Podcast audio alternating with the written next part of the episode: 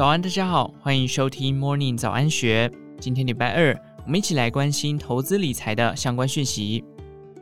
今年军工股题材炙热，但是部分公司股价已经脱离基本面，投资人该如何参与这波热潮呢？军工股之所以成为众所瞩目的产业，除了延烧一年的俄乌战争，最主要的因素还是我国国防预算大幅增加。台湾二零二三年国防预算支出编列五千八百零四亿元，年增百分之十二点八，占 GDP 百分之二点四，为史上最高。不止台湾，全世界军费最高的美国，今年预算八千五百八十亿美元，增加了百分之九点七；军费第二高的中国，今年国防预算两千两百四十亿美元，也增加了百分之七点二。全球主要国家的国防预算大幅提升，无非是因为地缘政治局势依旧紧张，风险居高不下。虽然没有直接爆发冲突，但始终处于一触即发的紧绷状态。预算的增加也让市场看好航太产业复苏趋势和国防战力再度强化，连带牵引军工产业产值增加。汉翔身为台湾国防产业的领头羊之一，拥有亚洲唯一获美国授权的 F 十六维修中心，公司百分之五十七营收都来自国防业务，可说是全台湾军工纯度最高的公司之一。除了 F 十六持续改造升级，每月交付三架的凤展专案继续执行，预计今年底完成。汉翔今年还将交付十七架高教机，法人预估汉翔今年营收年增百分之十四点八，营收近三百五十亿元，国防营收有望持续维持双位数成长。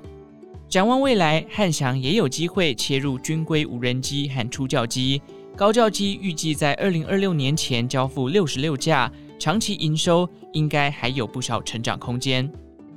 船舰方面，刚挂牌上市的龙德造船，二二年营收三十八点三亿元，年增逾七成。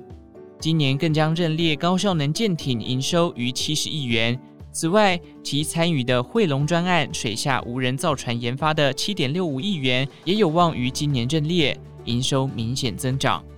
法人预估龙德造船今年税后净利可望成长逾七成。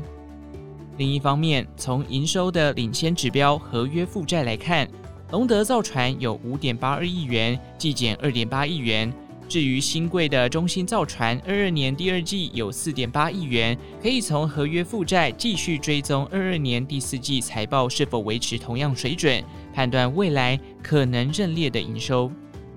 飞机及舰艇之外，其余军工相关产业也连带成为近期市场关注的重点。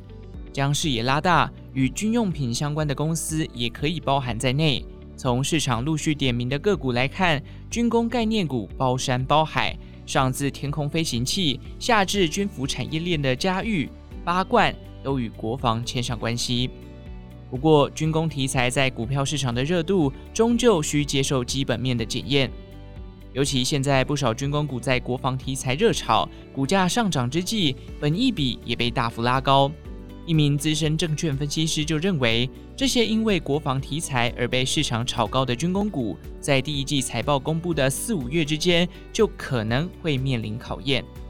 他分析，即使军工题材确实可以挹注获利，但实际上国防采购合约通常长达数年。获利会在三到五年内陆续阵列，很可能第一季财报公布后才发现国防业务目前对军工股的获利贡献度不高，未来的收益似乎已经抢先反映在现在的股价上。或许基本面数字会把投资人的想象从题材拉回现实。也就是说，由于现在股价已超前反映市场未来的预期，只要基本面表现不如预期，甚至仅仅符合预期。股价就有可能下修，甚至让股价回到原点。唯有现在就缴出超乎预期表现的成绩单，才有机会让股价持续上涨。在这样的背景下，建议投资人瞄准有基本获利保护的公司为佳，其中更以有稳定值利率的标的会是更好的选择。在接近财报公布、市场检验基本面的时机，有值利率支撑的公司，或许是可以追踪观察的标的。